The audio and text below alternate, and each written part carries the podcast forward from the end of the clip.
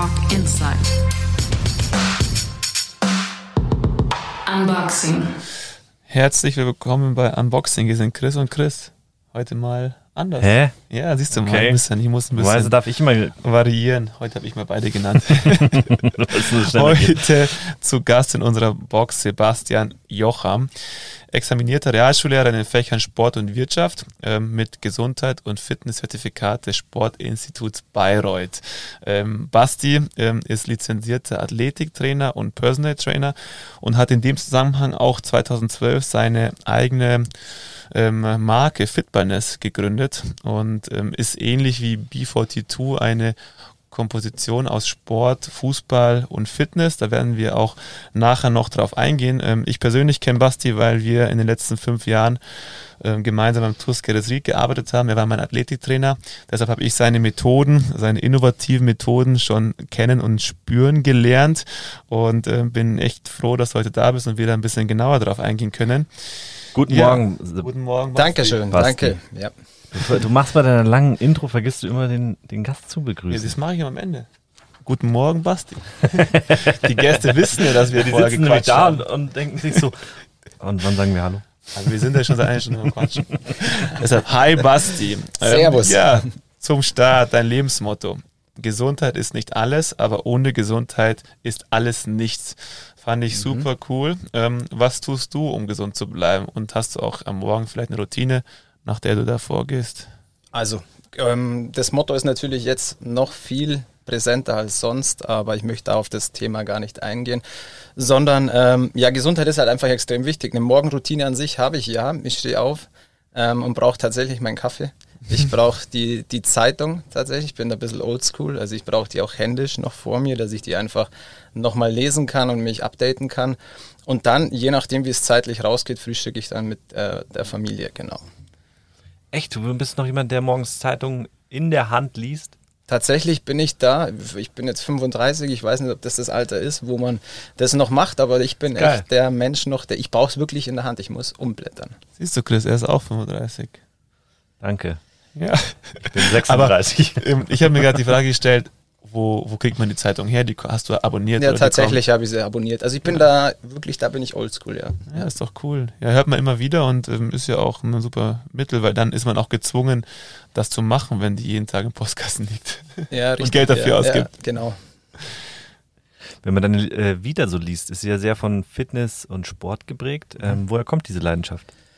Gut, ich bin eigentlich von klein auf, von Kindesbeinen auf, war ich auf dem Fußballplatz unterwegs. Mein Papa war Jugendtrainer, ähm, ganz, ganz lang von mir auch und ähm, bin dann einfach in den Fußball früher reinkommen und dann ähm, über die Jugendleitertätigkeit in dem Verein, wo ich ursprünglich herkomme, bei Neuburg an der Donau, bin ich dann ja komplett in den Sportbereich rein, wollte dann ursprünglich mal eigentlich bei der Bundeswehr Sport studieren, habe das dann aber doch gelassen, weil ich da ein bisschen Gewissenskonflikte dann letztendlich gehabt habe und bin dann ins Sportstudium reingerutscht und ähm, ja, war definitiv die richtige Entscheidung, vielfältige Sportarten zu machen und da fünf bis sechs Stunden Sport am Tag im Studium zu haben, war schon wirklich super. Schön, was man hier alles erfährt, was ich in den letzten fünf Jahren gar nicht mitbekommen habe. Wolltest Sport bei der Bundeswehr studieren, aber ja, jetzt bist du ja auch Realschullehrer und du hast eine Definition von Arbeit. Wenn es Spaß macht und man es nicht bemerkt, dann ist es Arbeit. Und ähm, jetzt mal provokativ gefragt, ähm, als Lehrer geht es in der heutigen Zeit überhaupt? Ah, tatsächlich ist es so, ich bin examinierter Sport- und Wirtschaftslehrer an der Realschule, aber ab, bin habe umgeschult auf Mittelschullehramt. Also ich bin Okay. tatsächlich jetzt Mittelschullehrer. Ähm, tatsächlich ist es aktuell wirklich schwierig, muss ich ehrlich sagen. Also da habe ich gerade mit Distanzunterricht und der Motivation der Schüler extrem zu kämpfen. Ähm, und komme dann schon manchmal auch an meine Grenzen, muss ich ehrlich sagen, ähm, mit der Motivation für die Schüler, weil es einfach schwierig ist, ähm, gerade an der Mittelschule die Schüler zu motivieren, ähm, wenn man sie nicht live sieht und dann teilweise auch in den Videokonferenzen nicht mal mehr Gesichter sieht. Ja. Du hast ja im Gegensatz zu vielen anderen zwei spannende ähm, Fächer, Sport und Wirtschaft.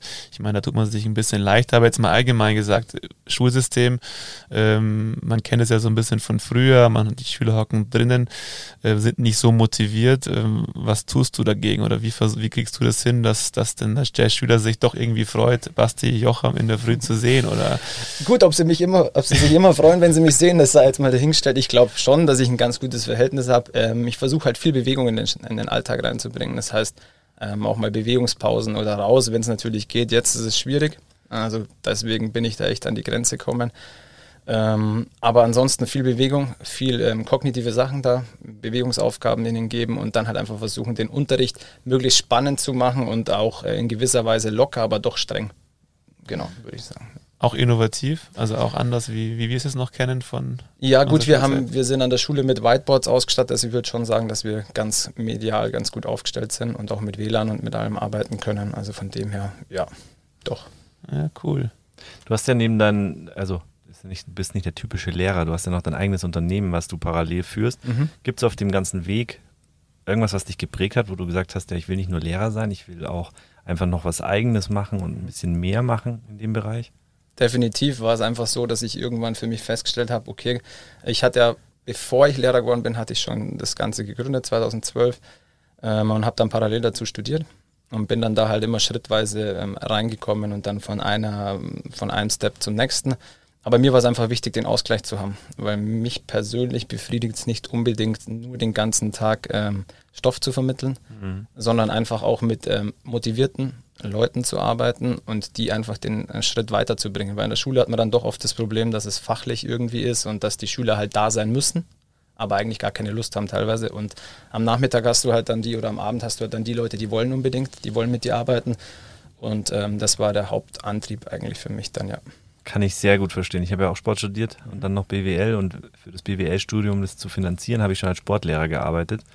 Ähm, und ich habe dann gemerkt, so, oh Mann, ey, hier muss ich immer jeden motivieren, dass er ja. überhaupt aufsteht oder nicht mir irgendwas in die Hand drückt. Ich nehme heute nicht am Sportunterricht teil. Und am Abend kommst du in die Vereine und da sind die Leute, die haben richtig Bock auf Sport. Das genau, ist ja. echt so eine Parallelwelt. Deswegen ja.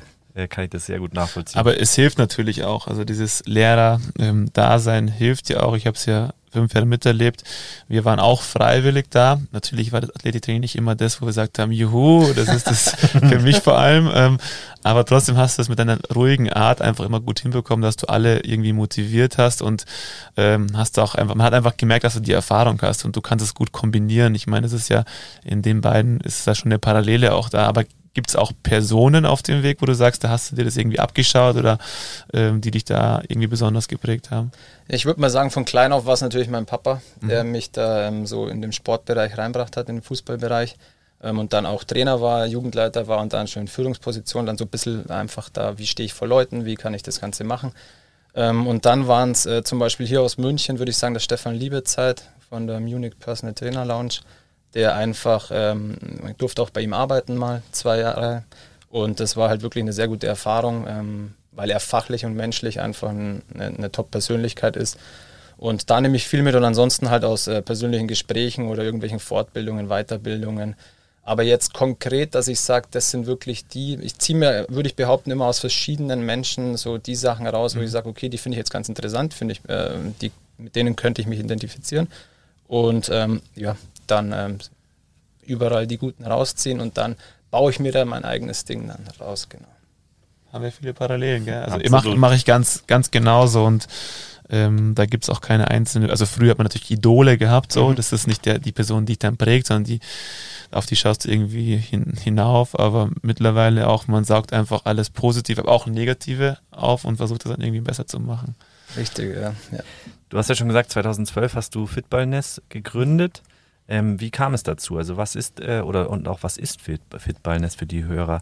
Ähm, okay. Wie es auch ähm, gestartet ist. Vielleicht kannst du uns da einfach ein paar Hintergründe erzählen. Also der Hintergrund war, hm, ich habe mit einem Kollegen das Ganze gegründet, mit Matthias Schiele, der ähm, 2012 Jugendtrainer in der Bezirks Bezirksoberliga war, äh, beim Heimatverein. Und ähm, er hat da gesagt, ja, hast du nicht Lust, du studierst doch Sport, ähm, dass du da irgendwie mal meine Jungs ein bisschen fit machst. Und dann haben wir uns zusammengeguckt und gesagt, hey, wir könnten eigentlich auch was draus machen. Du übernimmst den Fußballpart, ich übernehme den Fitnesspart und lass uns doch da vielleicht irgendwie was Cooles entwickeln, wo wir auch in die Vereine gehen können, wo wir Einzelsportler vielleicht dann auch weiterbringen können. Und dann ist halt der Name Fitballness entstanden, mit äh, Fitness und Fußball zusammengesetzt. Und die zwei Wörter sind dann Fitballness, genau. Und das quasi, ursprünglich war es die Komposition aus Fitness und Fußball. Ähm, seit ja, jetzt eineinhalb, zwei Jahren hatte ich es auf Professional Athletic Training umgenannt, weil der Matthias rausgegangen ist, ähm, sich komplett selbstständig gemacht hat. Der war dann ähm, fünf Jahre jetzt beim FC Augsburg noch im NLZ. Mhm. ähm, und ist jetzt äh, selbstständiger Kognitivtrainer, unter anderem in der, in der Major League Soccer ist er da gerade aktiv. Genau. Cool. Fitband ist es eigentlich nicht nur Athletiktraining. Also es ist so ein bisschen, wir haben jetzt viel von Athletik und Fitness geredet. Ihr macht ja deutlich mehr, weiß ich ja auch. Ähm, viel auch Kognitives. Ähm, wie würdest du das bezeichnen? Ist ja auch ein wichtiger Part in deiner Arbeit, oder? Ja, definitiv. Also, dass der Kopf dabei ist, ist Chris, das weißt du ja selber von unseren, von unseren Einheiten, die wir gehabt haben, die dich manchmal, glaube ich, auch ziemlich gefordert haben. Oh ja. Ähm, was ja auch gut ist. Also, das ist auch immer mein Ansatz, dass die Übungen so sein sollen, dass wirklich jeder ähm, gefordert und gefördert wird. Ähm, aber definitiv kognitiv ist für mich ein extrem wichtiger Baustein, weil wir, glaube ich, ziemlich abstumpfen, so im Alltag immer und da halt einfach irgendwie einen Reiz zu setzen und dann irgendwie Übungen wie jetzt den klassischen Liegestützen mal irgendwie mit äh, Augenfolgebewegung oder mit irgendwelchen Farben oder Zahlen oder Buchstaben. Ich meine, das ist genau das, was, was der Christian nicht gemocht hat, wenn er dann irgendwelche Farben dabei hatte. Ich habe es gemocht. Ja. es war zu spät am Tag. Genau, aber halt von dem her, wie gesagt, da immer was zu kombinieren. Wichtig dabei finde ich halt nur immer, es darf halt nicht irgendwann ein Zirkus werden. Also das ist mir immer wichtig, das passiert leider heute oder ganz, ganz viel, wenn man bei YouTube oder irgendwo reinschaut, was er sich in Einbeinstand macht, ähm, auf dem Balanceboard nebenbei jongliert und die Augen noch geschlossen hat, so ungefähr. Also das ist dann irgendwo äh, zu viel, aber ansonsten würde ich sagen, kognitiv ist bei mir eigentlich immer mit dabei, ja. Ich muss sagen, ich habe euch immer beneidet, ehrlich gesagt, wenn ich die Videos bei, bei euch beim TUS gesehen habe, weil ähm, Athletiktraining, ich ich meine, von früher, du hast es, also ist ja viel dieses Kognitive, was dann verbunden wurde später. Und ich habe es mhm. im Speed Club München durch meinen früheren Trainer auch kennengelernt und so weiter. Aber dieses sture Athletiktraining im Fußball oder sonst woanders ist ja nichts, was mega Spaß macht. Ich meine, es macht nur Spaß daran zu denken, dass man echt muskulös wird oder mhm. halt sehr definiert seine, seinen Körper aufbaut und damit präventiv ist. Aber das mit kognitiven Dingen, also Gedanken, ähm, gedanklichen Aufgaben zu verbinden, finde ich, fand ich immer hochspannend. Deswegen, ich habe da immer rüber geschaut und war neidisch, ja, weil ich das eigentlich ziemlich geil finde, ähm, weil ich finde, das fordert halt auch Spieler auf eine ganz andere Art und Weise, weil Fitnessübungen an sich sind halt sehr monoton oftmals oder sehr stupide. Du machst sie zweimal, hast sie drin und musst sie dann wiederholen. Und mit solchen Gedankenaufgaben, finde ich, machst du, gibst du halt Spielern auch so ein bisschen mehr. Definitiv. Genau. Also das kann ich nur bestätigen. Und ähm, ich meine, der Andi Scheider hat es ja auch gesagt, ähm, er kennt dich ja auch und hat es auch gelobt. Ich glaube, da bist du einer der, der wenigen Athletiktrainer, der das so praktiziert hat. Und das einzige Problem ist halt einfach der, die begrenzte Zeit. Aber wir haben das jeden Montag gehabt und ähm, es hat jeden weitergebracht. Also das ist, ähm, und vor allem die Arbeit dann sich zu konzentrieren, das Zusammenspiel der beiden Gehirnhälften, das ist ja wieder was, was du dann in den Alltag, in den Beruf trans transportieren kannst. Und ähm, deshalb ähm, hat man sich doch irgendwie dann auch gefreut, dass der Bastian da ist, weil du auf einer anderen Ebene gefordert wirst. Und nochmal, also auch an die Zuhörer, ähm, guckt euch die Videos an Basti ist da unfassbar kreativ. Es gibt da, äh, da kommen wir nachher nochmal drauf dazu, verschiedene Möglichkeiten auch. Äh, das kann man sich gar nicht vorstellen, was wir alles gemacht haben. Also super coole Zeit war das. Und ähm, ja, du bist ja auch dadurch im Oberland ähm, mit Ballness und Basti Jocham ist ja da überall auch irgendwie ein Begriff mittlerweile. Also vor allem bei uns im, im Umkreis. Ähm, liegt das an der Sache selbst? Liegt es an dir oder woher kommt diese Entwicklung, würdest du sagen? Ja, ist wahrscheinlich schon äh, so eine Kombination aus allem. Also klar, über Social Media ist natürlich viel, ähm, wo dann auch Kontakte entstehen, ähm, wo man sagt, okay, gut, dann komme ich mal in den Verein oder den Einzelsportler. Aber natürlich, ähm, von alleine kommt es natürlich nicht. Du musst schon irgendwie aktiv irgendwie auf die Vereine zugehen. Aber das Wichtigste ist dann doch immer durch Empfehlungen und Mund-zu-Mund-Propaganda, weil ähm, nur über Vereine ansprechen und da initiativ irgendwie mal was hinzuschreiben, das funktioniert meistens eigentlich nicht. Ja. Du musst ja auch immer den richtigen Moment erwischen, dann die richtige Kontaktperson, dann den richtigen Richtige. Bedarf und richtigen so weiter. Trainer. Absolut. Ja, genau, ja. Viele halten von sowas halt auch gar nichts, weil Richtig. ja oftmals sehr konservativ oder sonst was sind. Ja. Also ich, also das muss ich jetzt echt nochmal erzählen, weil im Sportstudio hatten wir auch so kognitive, du natürlich wahrscheinlich genauso. Und ich fand es damals brutal, weil ich habe das nie gelernt in meiner Jugend, nie. Und ich habe immer auf den Ball geschaut und habe vom Ball weg also vom Ball weggeschaut, sozusagen, um das Feld zu sehen. In der Uni habe ich auf einmal gelernt, dass es andersrum geht. Ich schaue aufs Feld und habe meinen Ball noch im Blick. Und das hat bei mir im Fußball komplett was verändert. Meine ganze Sichtweise auf das ganze Spiel hat sich verändert dadurch. Und das nur, weil wir in einem, ich glaube in Basketball war es, oder einer Sportart hatten wir einen Trainer, der immer wieder solche Sachen gemacht hat. Wie einen Ball hochwerfen und währenddessen einen anderen fangen und wieder zurückwerfen und dann wieder seinen eigenen fangen. Allein solche Dinge. Äh, ich fand es brutal. Definitiv, ja. ja. Voll. Und ich meine, Anselm Kügler hat im letzten Podcast gesagt, wie es im Profibereich ist, das Profil eines Trainers oder das Team eines Trainers wird immer größer. Es kommen genau solche Bausteine dazu, wie du jetzt im Amateurfußball schon die letzten Jahre das Ganze praktiziert hast. Ich glaube, dass da ein riesiger Markt ist und dass irgendwann jeder Trainer, also ich meine, Chris, du hast das ja mit Mitch im Scouting, du hast bei Neurit damals den Bereich hinzugefügt, du hast Videoanalyse gemacht, du warst schon sehr modern, aber der Großteil der Trainer im Amateurbereich sind sind dann noch sehr konservativ und meinen, dass man ihnen irgendwas wegnimmt. Aber dieses Mindset wird sich ja auch verändern. Und ähm, wir waren halt einfach einer TUS, der dem halt sofort vertraut hat, durch den Flo Beam damals der Kontakt. Genau. Ähm, und es hat sich auf jeden Fall ausgezahlt. Also denkst, denkst du, es hat eigentlich jeder Profiverein heutzutage so ein Part schon drin? Ja, glaube mittlerweile tatsächlich ja, aber äh, unterbesetzt. Ähm, also es ist dann schon so, dass teilweise Vereine halt einen Athletiktrainer haben und das ist dann halt schon schwierig, weil wenn man da nach Amerika rüberschaut, da ist es ja dann doch so, dass die äh, teilweise positionsabhängig ihre, ihre Coaches haben, dass der Angriff anders trainiert, wie jetzt, was weiß ich, im Mittelfeld oder die Innenverteidiger. Und ähm, da ist in Deutschland definitiv noch Aufholbedarf da, ja. Aber es ist auch schon viel passiert. Es ist viel passiert, klar. Und auch mit, äh, wenn man da komplett zurückgeht, das ist wahrscheinlich Jürgen Klinsmann halt gewesen, mhm. mit Marc Verstegen damals, der das dann halt während der WM rüberbracht hat. Ähm, und da ist auch viel passiert und es ist auch viel Umdenken passiert. Gott sei Dank auch. Ähm, aber es ist so, wie der Chris gesagt hat, es ist ähm, tatsächlich so, dass sich viele ähm, Trainer in ihrer Autorität untergraben fühlen, was überhaupt nicht so ist, sondern es ist, du kannst als Trainer, als Fußballtrainer nicht alles abdecken. Wenn du es einigermaßen professionell machen willst, dann brauchst du deine Spezialisten für bestimmte Sachen.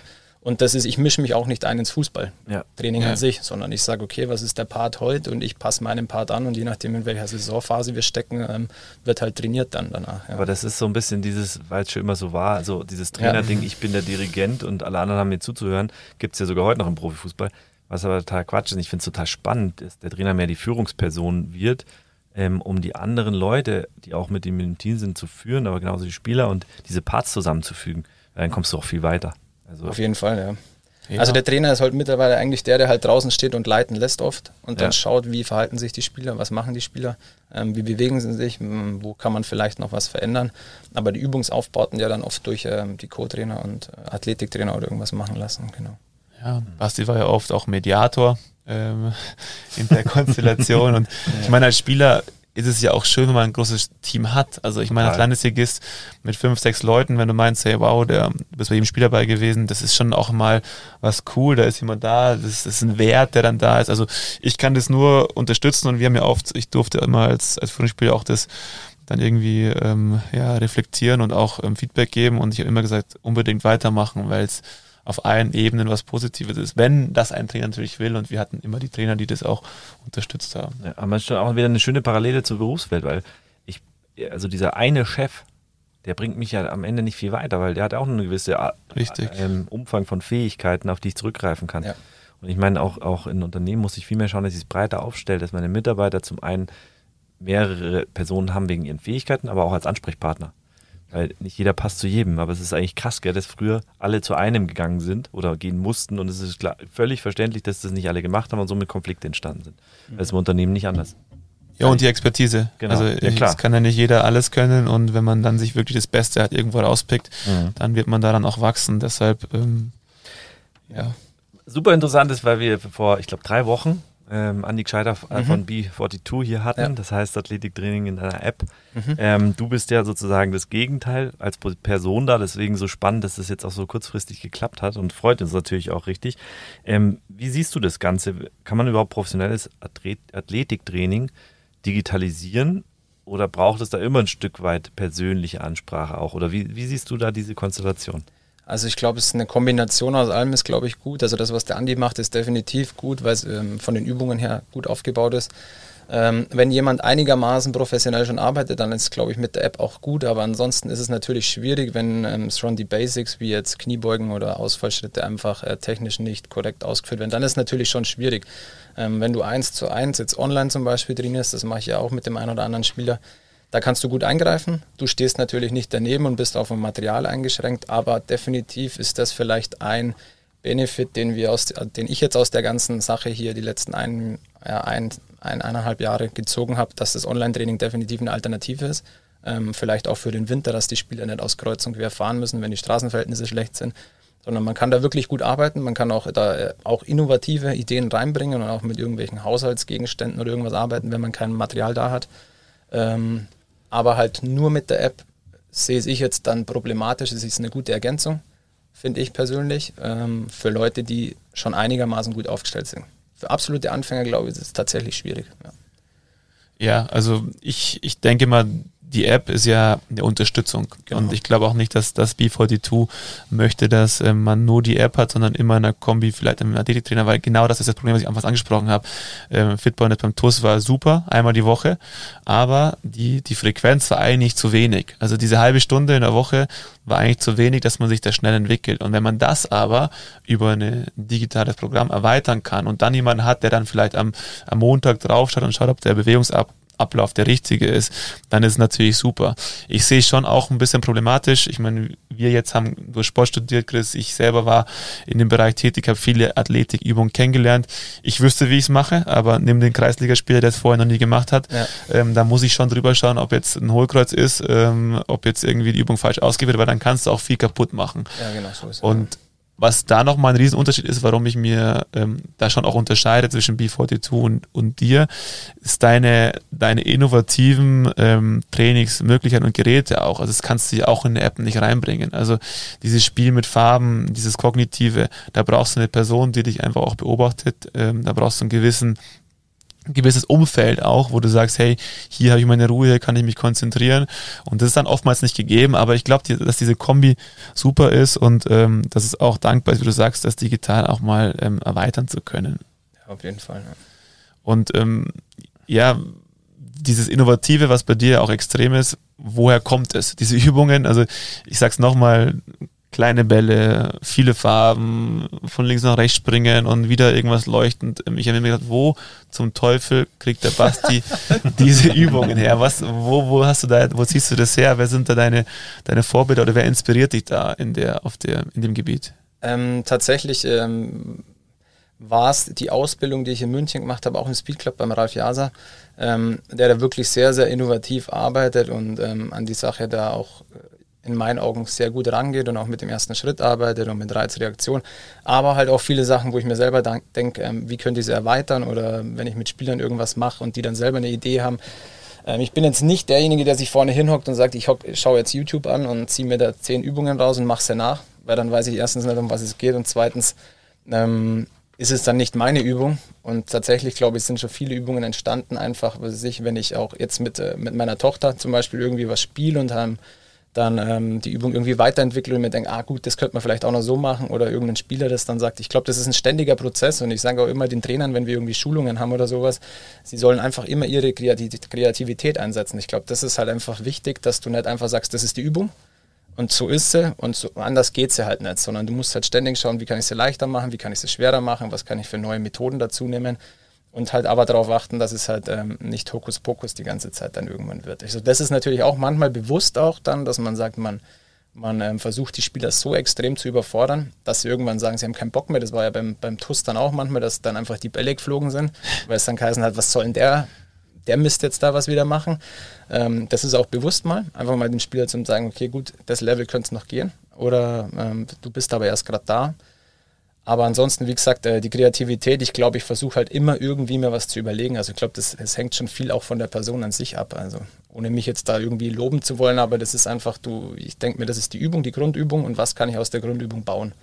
Und die findet man wo? Die Grundübungen, also generell hast du es halt im, im Athletikbereich hast du acht Bewegungsmuster so ungefähr, kann man sagen. Manche reden von sieben oder, oder neun. Und diese Bewegungsmuster wie jetzt Kniebeugen oder Ausfallschritte oder oder was weiß ich, was haben wir denn noch? Ähm, der einfache Gang zum Beispiel ist auch ein Bewegungsmuster oder Krabbeln. Ähm, wie kannst du das halt einfach verändern, schwieriger machen und ähm, oder einfach Punkte wegnehmen, sei es die Augen zumachen oder Farben dazu nehmen und Bewegungsaufgaben oder Anschlussaktionen dazu zu bringen. Das ist, glaube ich, so das, wo du einfach, wo ich mich immer als, als Grundbasis habe, okay, das sind die Muster. Und dann habe ich zu jedem Muster äh, raufwärts 50 Übungen und 50 Übungen, die leichter gehen, so ungefähr. Genau nimm mal die, die, die Leiter, die einfache, ähm, wie, nennt, wie heißt sie? Gut, da gibt es auch immer die, also man, man spricht von der Koordinationsleiter, wobei sie eigentlich nicht primär Genau. die Koordination trainiert. Also das ist ja dann auch so, also das ist, oder die Speed Agility Ladder oder wie du es nennen willst. Ähm, Ich will, dass die, dass die Zuhörer sich so ein bisschen vorstellen können, was wir da gemacht haben. Nimm mal die Okay. Leiter und Ja. erklär mal so ein bisschen die Übung. an- Also die typische Koordinationsleiter kennt man. Mhm. Ein Schritt, zwei Schritte, mal drei. Und was hast du da noch ein bisschen verändert, dass man sich so ein bisschen ein Bild davon entwickeln kann? Gut, da kannst du halt dann einfach Farben, farbige Hütchen daneben hinlegen, neben jedes Feld und du gibst dann ähm, den Farbenaufgaben, sei es jetzt ähm, mit den Armen oder auch verbal ähm, Aufgaben. Ähm, dann erweiterst du die Aufgaben, du kannst die Hütchen umdrehen, das habe ich dann auch zum Beispiel gemacht, dass dann die Bewegung entgegengesetzt ist. Du, du packst einen Tennisball drauf, dann ist die Bewegungsausführung doppelt. Also das sind so meine Muster, die ich dann habe. Oder du, du läufst auf einmal von der anderen Seite in die Leiter rein. Also so, so Kleinigkeiten, wo du dann einfach einen neuen Reiz setzen kannst. Ähm, das ist immer ganz wichtig. Oder du nimmst den Ball noch mit dazu als Anschlussaktion danach.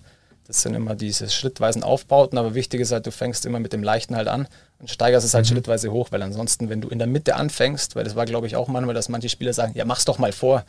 Ähm, aber wenn du in der Mitte der Übung einsteigst, dann kannst du das als Trainer auch nicht, weil du musst schon Grund ähm, von, von Anfang an diese ganze Übung mit nach oben durchgehen, weil ansonsten kommst du nicht mit. Das wird Ja. dann sonst zu viel auch für dich als Trainer. Du spielst quasi dann mit verschiedensten Rei Zusatzreizen. Genau. Also visuelle, Genau. auditive, also Ja. hören oder was gibt's noch? Haptisch anfassen vielleicht auch noch, oder? Das habe ich tatsächlich jetzt nicht so oft drin. Du kannst Mhm. natürlich schon sagen, der läuft durch die Leiter durch und du tippst ihn an und dann muss er eine Aufgabe machen oder irgendwie sowas, um gleichzeitig stabil im Oberkörper zu bleiben und dann vielleicht noch eine Übungsaufgabe dazu zu machen. Ja. Das, das Krasse ist eigentlich so, du machst die Übung und du bist so drin nach zehn Minuten und dann sagt er einfach, und jetzt komplett andersrum.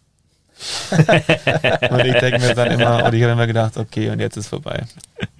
Und es gab wirklich, muss man sagen, also Hut ab, ähm, junge Spieler, die das mit einer Leichtigkeit gemacht haben, wo ich mir schon gedacht habe, okay, krass, ähm, woher kommt das, was ist hier die Stärke und wie kann man dann diese Stärke vielleicht irgendwie im Fußball oder allgemein noch dann anders einsetzen, weil das ist ja dann irgendwie eine Gabe. Ich meine, ähm, so müsste, so stelle ich mir dann auch einen modernen Trainer vor, der dann sagt, hey Basti, du, sag mal, wer ist denn hier der, der Top-Player? Was macht der besonders gut? Und dann nehme ich halt den Spieler und gebe ihm halt irgendwie Mittelfeld zentrale Aufgaben oder setze halt mal jemanden, der Rechtsverteidiger ist und vielleicht dadurch die stark ist, im Mittelfeld ein, weil er halt dann viel mehr alles im Blick hat, viel schneller reagieren kann auf so einer Position wie der Sechser-Position zum Beispiel. Ist das auch was, wo es in Zukunft hingeht oder wurdest du da oft gefragt auch? Ja, die Einschätzung von den Trainern ist natürlich immer da gewesen, dass man sagt, okay, gut, wo sind die Defizite da? Aber dass man jetzt positionsspezifisch das Ganze im Amateurbereich gemacht hat, ich glaube, da kann es hingehen, ja, im gehobenen Amateurbereich. Im Profibereich hoffe ich, dass es so ist, dass man sagt, okay, gut, der ist jetzt von seinem ganzen äh, Anforderungsprofil oder die, die Reize, wie er verarbeiten kann, ähm, sollte vielleicht auf einer Position sein, wo er auch irgendwie künstlerisch ähm, gestalten kann, irgendwie in der Zentrale drin und da halt viel auch mit Übersicht arbeiten kann und vielleicht periphere Szenen zum Beispiel auch ganz gut bei ihm ist, dass er alles im Blick hat. Ähm, ich denke schon, dass es dahin geht. Ja. Also ich glaube, es ist ein extrem spannender Bereich. Man merkt es allein daran, wie viel Ausbildung es mittlerweile gibt zum Athletiktrainer, wie viele verschiedene Bücher mittlerweile auf dem Markt sind. Also ich, der, dieser Markt, glaube ich, der boomt extrem, ja. Mein Anselm nochmal, das würde mich jetzt echt interessieren, wie, wie das auch im, im Scouting dann der Spieler ist, ob das ein Bereich ist, der da auch äh, mit berücksichtigt wird. Oder wie siehst du das? Mit Sicherheit, du kannst ja immer weiter ins Detail gehen in der ganzen Planung. Und ich, also ich denke mal, Sebastian weiß, so, wenn er jemanden zuschaut, sieht er schon sehr, sehr schnell auch die Menge eines Spielers und ist für die Spielanalyse extrem wichtig eigentlich. Also, dass du nicht nur taktisch oder sonst was, sondern auch die, die, ähm, ja, die Körpersprache allein, glaube ich, sagt dir schon relativ viel, würde ich sagen. Ja. Und dann geht es ja viel um Eigen- und Fremdbild. Und da, wenn man das selber mal gemacht hat, in, im Sport, dass man sich filmen lässt und auf einmal, wenn Oh man sich ja. anschaut, sich denkt, oh Mann, so habe ich mich nicht gefühlt. Also ich muss das irgendwie sonst immer anders gemacht haben. Aber man denkt ja immer, man macht eine Bewegung und das passt genau, sondern macht man ein Video und irgendwie schaut das ganz anders aus. Das Also stimmt, ja. ich glaube, das wäre das hochspannend für die Spieleranalyse. Finde ich auch. Oder? Kam mir Definitiv, so. ja. Also Spielanalyse auf jeden Fall. Also halt, es ist ja nicht nur die, ob jemand körperlich, also die meisten Ja. schauen ja erstmal, was ist Körpergröße, wie schaut es da aus. Und dann ist es aber mittlerweile natürlich auch, wie der ganze athletisch aufgebaut ist, sei es jetzt vom Oberkörper her, vom Antritt, aber auch von, der- ich glaube, mittlerweile auch die Vororientierung ist halt extrem wichtig. Ähm, und halt auch die Fähigkeit, schnell Situationen zu erkennen. Und ich glaube, da ist halt gerade das kognitive Training extrem wichtig, weil ähm, wenn man die Analysen anschaut äh, der letzten Jahre, das Spiel wird halt immer schneller, egal ob jetzt im Amateurbereich oder auch im Profibereich, das geht halt schneller und die, die, die Zeit, die Spieler den Ball haben, wird halt immer weniger. Absolut. Wenn ich mich an sowas erinnere, ähm, in der Spielanalyse, wenn man einem Spieler so klatsch gesagt hat, versuch bitte einen Ballkontakt weniger zu haben, wenn wir den, die Seite wechseln zum Beispiel. Dann sagt der Spieler, ja, versuche ich. Aber eigentlich hat man gar nicht drüber nachgedacht, warum schafft er diese zwei Kontakte in der Schnelligkeit vielleicht gar nicht. Und das hat ja zum einen mit peripheren Sehen zu tun, wahrscheinlich noch mit viel mehr Sachen, die du äh, mhm. lesen könntest, wo man dem Spieler dann eigentlich aus der Spielanalyse auch eine Anleitung gibt oder äh, Hilfe gibt, wie kannst du das überhaupt verbessern, weil der Spieler weiß es manchmal auch gar nicht. Richtig, genau. Ja. Das, ist, das ja. ist, auch ganz wichtig, glaube ich, halt dem Spieler nicht immer zum Sagen, ähm, spiel deinen Ball mhm. schnell ab, sondern halt genau. halt auch, warum musst du den Ball abspielen. Und das zeichnet, glaube ich, einen richtig guten Trainer aus, dass Und er das dann halt auch sagen dann? kann. Genau. genau. Also wie hilfst du dem Spieler, das dann zu schaffen? Weil viele probieren es, probieren es, probieren, ja. kriegen es nicht hin. Denken sich, ja, oh, ich komme da keinen Schritt weiter. Aber in solchen ja. Dingen. Ich glaube, dass die, die Expertise eines Athletiktrainers, so wie es ja bezeichnet wird, da unfassbar wichtig wird oder vielleicht auch irgendwo schon ist, weil du hast ja auch das, das Reha-Training, also du hast ja auch, wir haben ja viele Spiele oder wir, dieses Erholungstraining am Montag haben wir gespielt, dann 90 Minuten haben wir natürlich keine Athletik gemacht, wir haben uns dann einfach regeneriert. Und ähm, du siehst ja dann auch in dem Bereich Defizite. Du weißt dann auch zum Beispiel, der Spieler XY ist vielleicht fürs nächste Wochenende wenn ich ihn jetzt spielen lasse, nochmal spielen lasse, dann kommt irgendwann der Punkt, wo er sich verletzt. Das gleiche ist bei einer Übung, die vielleicht dann irgendwie aus periphere Sehen geht oder dann siehst du halt jemand, hey, der hat eine, ein Gefühl hier, das ist der perfekte Innenverteidiger, der kann alles irgendwie, hat alles irgendwie im Blick und der andere hat irgendwie Defizite oder ist besonders schnell in der Handlungsschnelligkeit, den lasse ich mal rechts außen spielen. Also ich glaube, dass das in Zukunft ein super spannendes Feld ist, wo man auch ähm, Spieler einzeln echt weiterbringen kann, dem Trainer auch Input geben kann. Hast ja. du für ich sage jetzt nicht das, was der Chris mir da vorgeschlagen hatte, was ich dich hier frage. Ähm, Warum? Weil es eine Frechheit ist. Also sagen wir mal so, im fortgeschrittenen Alter. Du bist ja auch ähnlich alt wie ich. Mhm. Hast du da auch irgendwie Übungen oder Geräte, die man nutzen kann, um vielleicht auch im Berufsalltag besser zu werden? Ich meine, ähm, oder was heißt Berufsalltag? Also dieses, wir wissen alle, wenn wir ein bisschen Sport machen, uns bewegen, sind wir fitter im Kopf, wir sind fitter im Aufstehen und so weiter. Ähm, Gibt es da so einfache Übungen, die man machen könnte, um so zu beschreiben, was du dann noch im Detail mit den Sportlern machst? Würdest du jetzt sagen, im, im Büro selber oder mhm. am, am, Arbeitsplatz? Ja, zu, zum Beispiel. Okay, das können gut. alle machen. Ähm, du könntest natürlich einfach zwei Tennisbälle zum Beispiel in deine Schublade packen und da diese klassische Übung aus, der Live, aus dem Live-Kinetik halt machen, dass du die Bälle hochschmeißt und über Kreuz fängst. Also nicht die Bälle kreuzen, sondern die, die Arme unten kreuzen.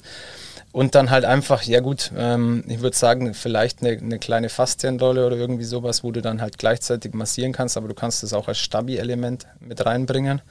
Ähm, das, das sind auf jeden Fall Punkte, die, die kann man gut. Äh, Und gleichzeitig eine Mail lesen.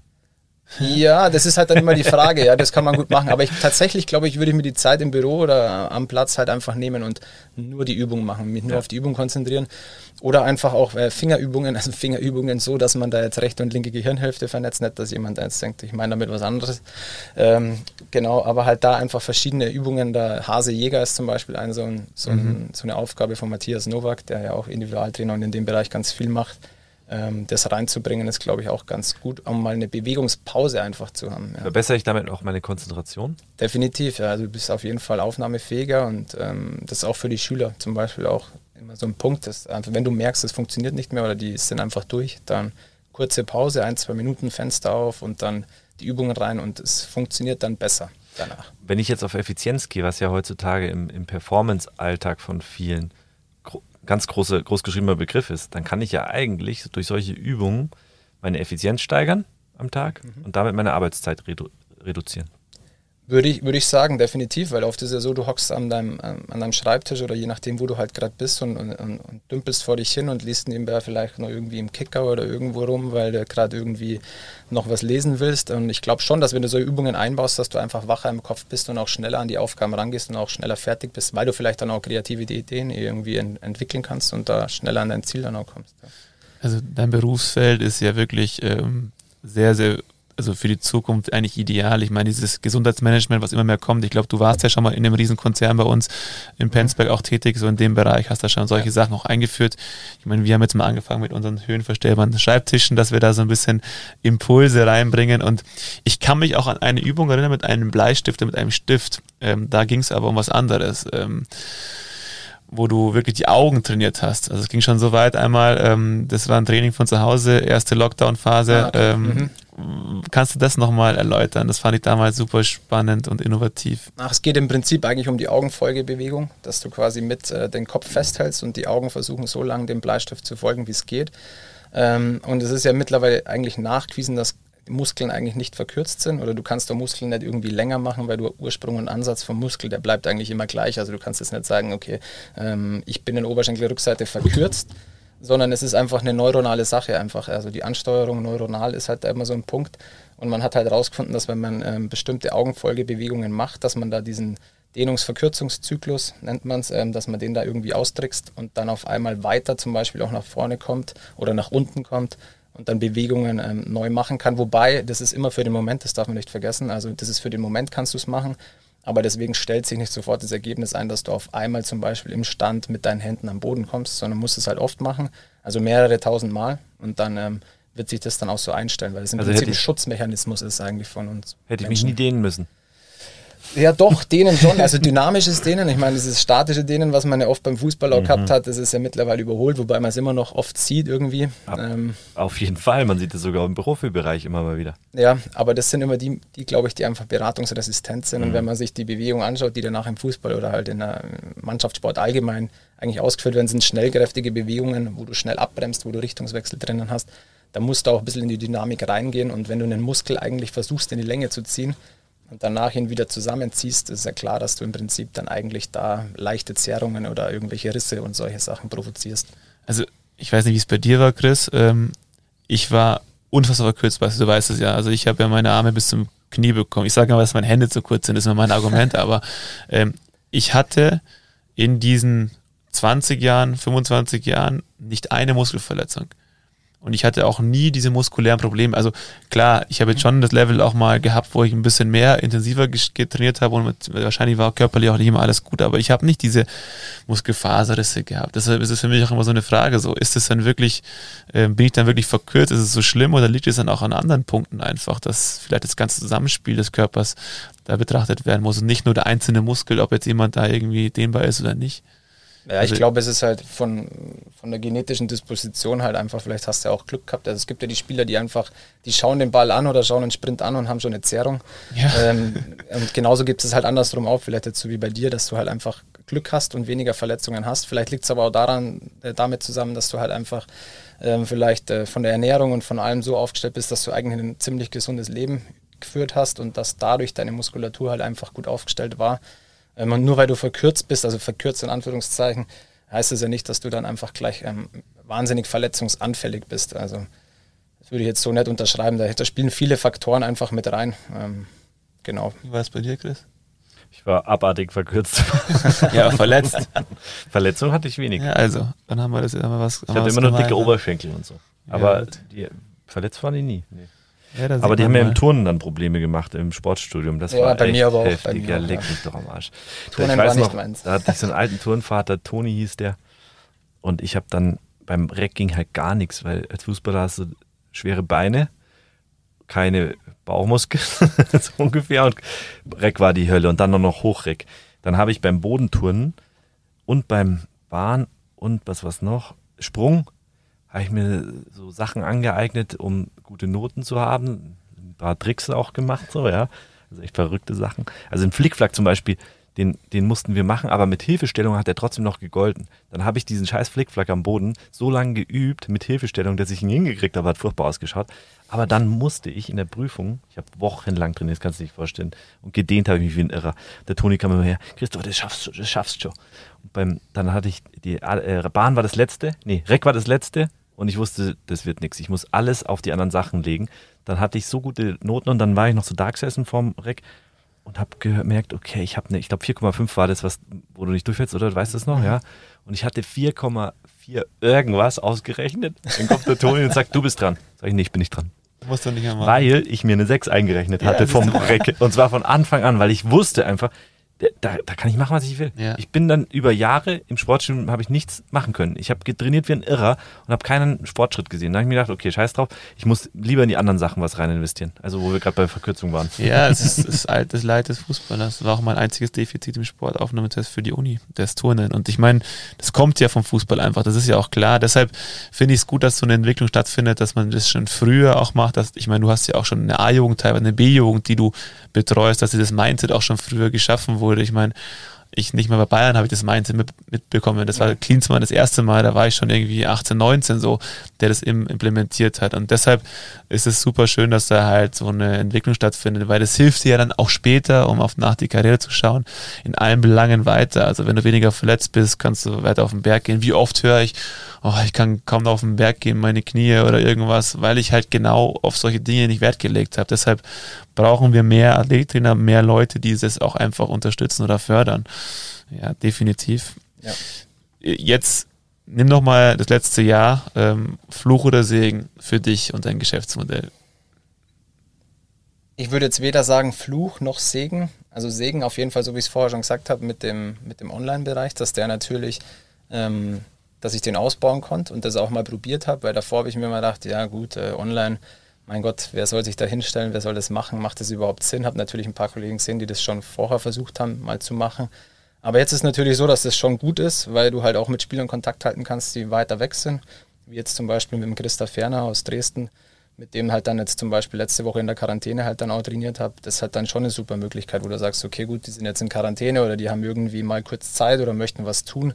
Ähm, und dann kannst du halt äh, eigentlich ortsunabhängig trainieren und vor allem auch zeitunabhängig. Ich hatte es im ersten Lockdown, dass ich mal mit einem Berater mit Spielern in äh, Mexiko, in Guadalajara trainiert habe mhm. und gleichzeitig in Gelsenkirchen noch jemand war. Also das war, das war schon interessant dann eigentlich. Also das ist definitiv ein Segen. Ähm, Fluch ist es einfach, weil diese sozialen Kontakte halt nicht da sind. Aber das geht halt jedem so gerade. Also das, ähm, dass du dich einfach mal auf dem Platz triffst wieder, dass du dich siehst, dass du mal quatscht, dass du einfach vielleicht auch mal über belanglose Sachen halt einfach auch mal kurz äh, so Bullshit-Talk machst, irgendwie, dass da, da irgendwie ein bisschen halt einfach mal ins Gespräch kommst, vielleicht auch mal fragst, wie geht's denn? Und das passiert halt online einfach nicht. Online ja. machst du dein Training, du quatschst vielleicht kurz, aber ansonsten ist das sehr begrenzt. Aber klar, viel Zeit zu Hause natürlich. Ähm, das ist auf jeden Fall ein Segen gewesen. Auch wenn es ungewohnt war, vielleicht auch für meine Frau, dass ich äh, am Abend dann oft da war oder eigentlich immer da war. Ähm, und Segen auch, wenn ich online halt äh, zum Training gegangen bin, bin ich halt hoch mhm. habe mein Training gemacht und war sofort wieder da. Ich hatte keine Anfahrt. Ähm, ja, definitiv. das ist das Leid eines Trainers, gell? Das definitiv, also das hat man jetzt erstmal gemerkt. Also ich bin auch gespannt, wenn das wieder anläuft, wie es wie sich dann verhält, wenn du dann auf einmal wieder mit Puffer vorher kommst, aufbaust deine Übungen da bist, die Übung durchführst, dann wieder heimfährst. Smalltalk danach. Genau, je nachdem, wo du halt bist, ist es dann schon mit einem ganz anderer Zeitaufwand auf. auf Und das meistens wieder. abends. Genau. Ja. effizient ist es nicht. Du hast vorher Christoph Ferner angesprochen. Ich meine, es ist Profi in, in Dresden. Ähm, man sieht ja auch immer mehr. Du hast auch schon Damen aus dem Profibereich trainiert. Äh, wann kam diese Entwicklung und wie wichtig ist dir das Einzeltraining mittlerweile? Ich meine, für die Zuhörer auch, du hast jetzt deinen eigenen Athletikraum auch in, äh, in Murnau. Äh, in, Kochel. in Kochel, genau, in einem coolen Hotel, richtig? Genau. Wo du einfach deinen eigenen, deinen eigenen Raum jetzt auch hast. Und das ist ja dafür ausgelegt. Das ist ja nicht für die Mannschaft, sondern eher für die Einzelpersonen. Ist es, ist da auch eine Entwicklung zu sehen, dass jetzt immer mehr ähm, Spieler auch aus dem gehobenen Amateurbereich kommen und sagen, hey, ich, ich buche mal was die Jochen für so Einzeleinheiten? Ja, Amateurbereich ist es, würde ich sagen, vielleicht mal auf Bayernliga, Regionalliga-Niveau. Also drunter wird es schwierig, mhm. ähm, weil viele Spieler halt dann nicht bereit sind, was zu investieren. Mhm. Ähm, weil für, für Lau kann man es halt einfach nicht machen. Ja. Ähm, dieses Denken ist leider noch nicht bei jedem ankommen. Also ähm, Profibereich, ja, kommt es immer mehr an, einfach weil die definitiv was machen müssen zusätzlich, weil mit einem Athletiktrainer im Verein das nicht immer abgedeckt werden kann und die Dichte da oben so eng ist, das weißt du ja selber oder wisst ihr ja auch, ähm, dass man da einfach, dass viele Profis einfach mittlerweile ihren eigenen Trainer haben. Und ja, in Kochel äh, ist das Ziel definitiv 1 zu 1 zu trainieren oder 1 zu 2. Ähm, und danach halt ist ein Wellnessbereich dabei, wo man dann auch einfach seine Seele mal baumeln lassen kann nach dem Training. Das ist, glaube ich, auch ganz entspannt für so einen Spieler. Ja, man sieht, er kommt seinem Wunschberuf immer näher. Das ist ja hier nochmal im Briefing ganz schön, ähm, hat das nochmal genannt, ähm, selbstständiger Inhaber eines Athletikzentrums mit Halle und Kunstrasen. Jetzt ist es schon dieser erste kleine Schritt. Ähm, du hast den Kunstrasen übersprungen, hast ein Wellnesscenter. Ja, cool. Wäre natürlich das, das Idealding, ja klar. Ich meine, jetzt während dieser Pandemie ist natürlich der Lehrerjob ist äh, extrem sicher und gerade mit Familie und Haus ist natürlich auch so, wo du einfach äh, schon schauen musst, dass es passt. Ähm, finanziell auch, dass du einigermaßen abgesichert bist. Ähm, vielleicht sind wir da auch immer zu, äh, ja, wie soll man sagen, also zu sicherheitsbewusst, wir Deutschen, dass man einfach sagt, okay, gut, man muss immer alles auf der sicheren Seite irgendwie haben. Ähm, aber ja, das ist natürlich ein Ziel und das ist für mich einfach im Kopf immer wichtig. Also ich kann nicht stehen bleiben. Also ich, also für mich als Lehrer ist es keine Option, stehen zu bleiben und als Trainer definitiv auch nicht, weil ansonsten du kommst halt einfach nicht weiter und das befriedigt mich einfach auch nicht sonst. Ja. Kennen wir. Mal so ein paar Jahre zurück. Mhm. Du hast ja sehr, sehr viel mit dem Chris äh, zu tun gehabt. Hast du da irgendwie eine, eine schöne Anekdote, die mir in die oh Karten oh, spielt vielleicht sogar? Eine Anekdote, ja. Die Anekdote war halt immer, dass er im Prinzip eigentlich bei manchen Übungen, äh, also in der Leiter zum Beispiel, hat er halt dann kurz vor Ende halt dann aufgehört oder wenn er wieder gemerkt hat, es funktioniert Echt, als eh Kapitän nicht. hat er aufgehört? Ja. Es oh funktioniert je. eh nicht. Es gab Übungen, da bin ich in fünf Jahren, also wirklich, ich hab, bin gescheitert, kläglos. Aber, und das habe ich Basti immer gesagt, und der Basti hat es auch wirklich verstanden, ähm, in dieser Hochphase, sei es auch viel, viel gearbeitet, ähm, viel Alltagsstress, habe ich einfach um 19 Uhr, und das ist wirklich auch wichtig, den Kopf nicht gehabt. Also ich habe nicht, ich habe das Training gehabt, eher um den Kopf frei zu bekommen, und dann war halt der Impuls am Montag oftmals so, ich habe es nicht mehr hinbekommen. Ich hab's nicht, ich weiß nicht, ob es in der Früh besser gewesen wäre, aber das waren so meine, meine Problemchen und da habe ich bis zum Ende mit gekämpft. Ähm, und ich habe da nie irgendwie so den, den, den Drive gehabt, dass ich das irgendwie durchziehe. Koordinativ war es vielleicht das Problem, aber ich. Aber es hat immer Spaß gemacht. Also Anekdoten gibt es da keine. Ich habe jede Übung mitgemacht. Ich habe äh, hart das gekämpft. Weiß, weißt du doch nicht, ob es eine Anekdote gibt. Tatsächlich jetzt keinen so, wo ich sage, ja, da ist er irgendwie komplett aus dem, aus dem Muster rausgefallen. Nee, das nicht. Nee. Und Spaß hatten wir immer, das war das Wichtigste. Ich habe es genossen, wenn der Basti da war, mit jemandem zu sprechen, mit dem man auf, auf Wellenlänge ist, der einfach sympathisch ist. Und dafür, wie gesagt, ich kann es nochmal wiederholen, einfach super gute ähm, Ergänzung zum, zum Trainingsalltag, auch immer nur dreimal die Woche trainiert. Na gut, ja, dann gibt's kommen wir. Hier gibt es ihn nicht. Und wenn, dann würde sie auch nicht sagen. Das habe ich ihm vorher schon gesagt, dass er nicht sein ähm, Social Media ist ja für dich mittlerweile auch ein ganz, ganz entscheidender Kanal. Du bist ja sehr umtriebig, du hast einen super Webauftritt. Ähm, wie wichtig ist dir das Ganze? Ja, schon wichtig, weil du halt einfach viele Leute dadurch erreichen kannst. Und ich würde auch behaupten, dass wahrscheinlich Fitballness nicht das jetzt wäre, wenn ich nicht Social Media aktiv da betrieben hätte, weil du halt einfach viel mehr im Gespräch bist, mal, mal Leute, die dich sehen, irgendwie, die dich vielleicht noch nicht gekannt haben, die dich dann kontaktieren oder irgendwie sowas. Wir hatten mal mit der, mit der Dilan Agül, mit der türkischen Nationalspielerin, die mich einfach über Instagram angeschrieben hat und gesagt, sie hat die Videos gesehen, sie hat einfach Lust mal mit mir zu arbeiten. Ähm, und das sind halt so Sachen, wo du einfach sonst, also da ist Social Media definitiv einfach unglaublich gut und eine, eine ideale Plattform einfach, um Sachen weiterzugeben, um, um vernetzt, um, um Marketing irgendwie auch zu machen. Natürlich, klar, ich mache es jetzt gerade selber alles. Da ist schon manchmal so, dass man merkt, okay, das äh, nimmt extrem viel Zeit und ich bin dann auch nicht so, dass ich irgendwie 0815 Bilder reinstelle oder irgendwelche Videos, wo ich die nichts aussagend sind, sondern auch einen gewissen Content halt dann irgendwie liefern will und dann ist es dann schon zeitintensiv zu dem Ganzen, das eigentlich ja der Hauptberuf der, der Lehrer aktuell ist. Ähm, und dann ist es schon, dass meine Frau manchmal sagt, muss denn das jetzt sein, dass hier das Video oder das noch reinstellst oder irgendwie sowas.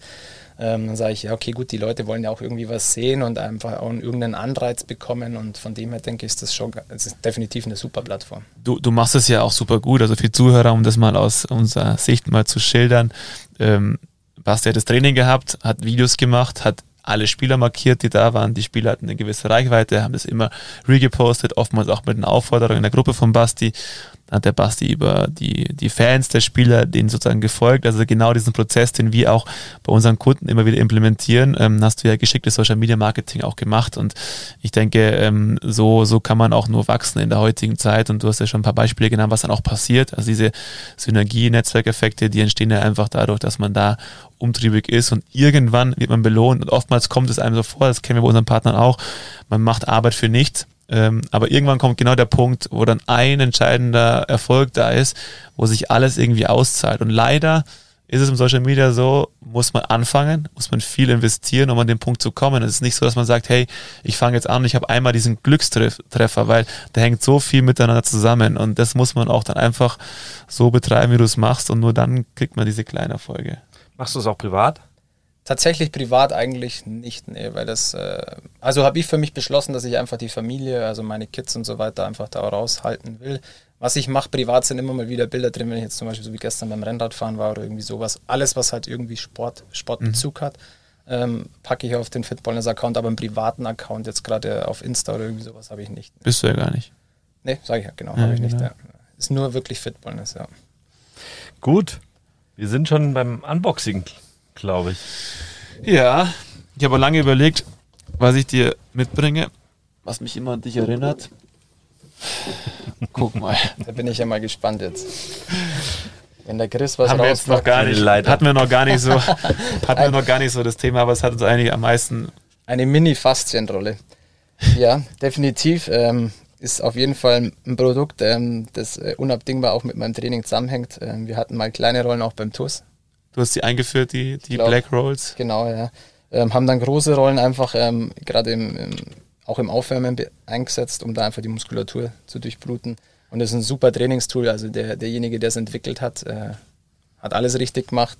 Ähm, und ja, ich kann sie nur jedem empfehlen. Also das ist definitiv und die werde ich auch mir hinstellen, weil so eine kleine Black Roll, die kannst du überall mit reinpacken ähm, kannst alles damit machen oder auch mit einer großen und es ist einfach ein super Trainingstool, egal zum Lockern, zum Stabi machen oder auch drüber springen. Also das ist universell einsetzbar oder auch mal zum Zielschießen haben wir es, glaube ich, auch mal eingesetzt. Also ich habe sie auch mitgebracht, weil sie halt uns irgendwie verbindet und weil es auch ein großer Teil war nach den Spielen, diese Einheiten der Regeneration, die Black Roll und weil, wie du richtig sagst, es bringt was. Ähm, aber es ist auch eine coole Unternehmerstory. Ich habe einen Podcast gehört von den Gründern, das ist ein deutsches Unternehmen. Mhm. Ähm, sehr, sehr coole Geschichte, die jetzt einfach auch vieles äh, revolutionieren, ähm, sei es das neue Kissen, was ich auch habe, was super angenehm ist und ich finde es einfach cool, dass, dass so ein einfaches Produkt, ähm, was jetzt eigentlich jeder irgendwie hat, vom Amateur bis zum Profi, was alle gleich nutzen, in Deutschland hergestellt wird und auch ähm, so eine Idee einfach, so eine einfache Idee. Und deshalb, ähm, ja, da muss ich immer an Basti denken. Deshalb darfst du sie auch schön. behalten. Ähm, hat zwar Heidi mal angeknabbert, glaube ich, aber das ist für dich die Erinnerung an unsere, an unsere Zeit. Sehr schön, Dankeschön. Wenn du nach vorne schaust, fünf Jahre, und du dürftest dir eine Zeitungsschlagzeile wünschen oder aussuchen, was wäre das? Sebastian Jocham eröffnet sein eigenes, sein eigenes Trainingszentrum mit, mit Halle, ähm, bleibt aber weiterhin an der Schule aktiv, aber mit reduzierter Stundenzahl. Also jetzt natürlich eine Schlagzeile eröffnet sein eigenes Trainingszentrum. Ja, ja, das ist definitiv. Ja. Also das wäre auf jeden Fall immer mein Traum, es ist finanziell halt einfach extrem schwierig, gerade im Oberland. Ich meine, das weiß jeder, der irgendwie sich mit, mit Kaufen oder irgendwas äh, grundstückstechnisch mal beschäftigt hat. Es ist einfach fast unerschwinglich, irgendwie sowas zu machen. Aber ist definitiv ein Traum, ja. Das ist auch schön, dass du da wirklich eine Schlagzeile nimmst, die jetzt mal auf, auf dich geht, weil da sieht man, wie du als Mensch auch tickst und das merkt man auch in allen Sachen. Also du bist immer, du hast immer diesen Drive gehabt. Und das, dieses, diese Stagnation, ich meine, das ist ja, Chris und ich haben genau das Gleiche. Wir, wir hassen es zu stagnieren. Und das merkt man bei dir einfach auch, dass du sagst, hey, ich will mich immer weiterbilden, ich will was Neues versuchen. Und egal wie schwer es auch ist, ähm, meine Leidenschaft ist dieses, dieses Fitball, Fitball, Fitballness, also Fitness und Fußball.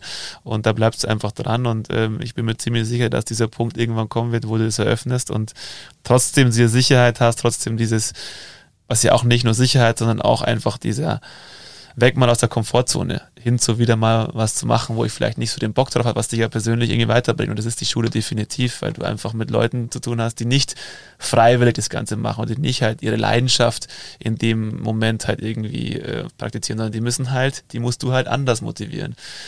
Das ist halt auch ganz, ganz wichtig. Genau, ja, also das ist es ist auf jeden Fall immer eine gute Erfahrung in der Schule. Also wenn du die Schüler hast, die nicht unbedingt Lust haben und dann einfach auch mal Schüler auf die Spur bringst. Also das ist natürlich auch ein Erfolgserlebnis für dich dann als Lehrer.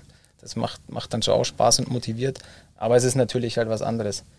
Ähm, aber eins habe ich noch, äh, ganz wichtig ist dann natürlich auch, ähm, es ist für mich halt schon manchmal schwierig, dann auch wenn ich jetzt in die Zukunft schaue, weil die Zeit halt natürlich begrenzt ist. Also das, ich würde mir schon wünschen, dass halt, ich habe ein Team außenrum, ja, ähm, die aber zeitlich mittlerweile auch sehr eingeschränkt sind und da halt irgendwie einen Athletiktrainer, auf den du wirklich setzen kannst, der fachlich, menschlich und alles so weiter gut ist. Wir haben ja oft auch geredet, ähm, da jemanden zu finden, ist tatsächlich extrem schwierig, weil ich da auch sehr eigen bin und äh, auch nicht möchte, dass jeder irgendwie unter Fitballness spazieren geht. Mhm. Ähm, ist das natürlich so ein Punkt, den ich mir auch für die Zukunft wünschen würde, dass da vielleicht der ein oder andere noch mit dazukommt, ähm, um dann gewisse Sachen halt einfach auch abgeben zu können. Ähm, weil ich schon manchmal merke, dass es schon viel ist, ähm, weil ich auch viel Zeit eigentlich mit meinen Kids und auch mit der Frau verbringen will. Ähm, das heißt, wenn jetzt jemand zugehört hat und ihm genau. gefällt das Ganze, der kann sich, der gerne, sich melden, gerne, melden, definitiv, ja. Also halt, ich bin da immer offen, weil ähm, klar, ich, das, ich kann ja auch nur einen Nutzen draus ziehen. Derjenige natürlich auch. Ähm, ich habe immer mal wieder Anfragen, ob man mal hospitieren darf oder sowas. Natürlich auch gerade schwierig, weil ganz online hospitieren bringt natürlich nicht viel.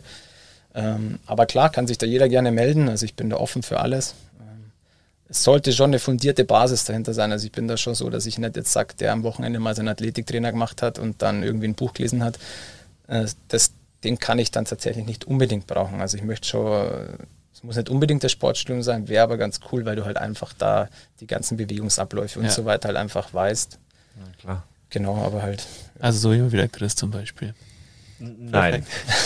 aber ich habe noch einen ganz wichtigen Punkt und das ist mir jetzt gerade gekommen. Ähm, hör nie auf, Lehrer zu sein, weil genau solche Lehrer brauchen. Wir brauchen Lehrer, die, die wissen, ähm, was im, in der freien Wirtschaft passiert, die wissen, was es auch heißt, mal was zu gründen, die wissen, welche Probleme man da auch einfach hat und das dann einfach zu vermitteln, auch den Schülern, das ist einfach Gold wert. Wir brauchen eigentlich so ein Modell, das ist mir gekommen, wo das, wo jeder Lehrer so ist wie du der jeder sein eigenes Ding hat und das dann transportieren kann in, in den normalen Beruf. Und das ist mir unfassbar wichtig, das mal gesagt zu haben, weil ähm, nur dann können wir in Deutschland weiter wachsen und da auch wirtschaftlich ähm, Erfolge feiern.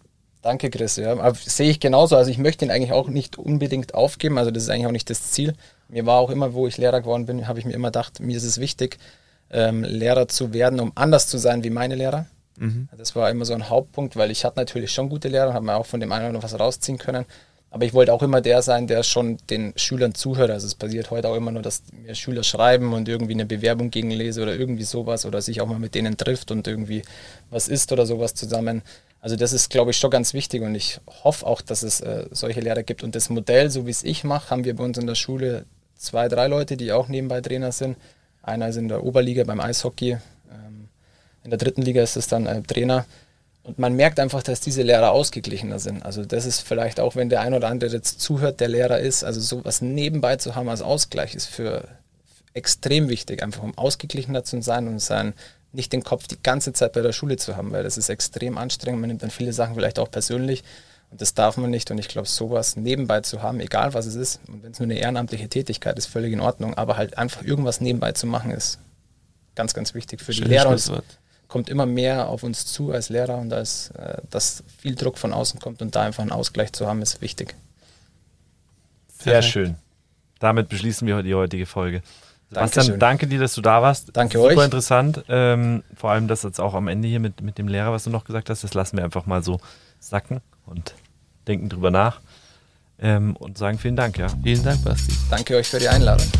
Bis dahin. Ciao. Ciao. Ciao. Think outside, talk inside. Unboxing.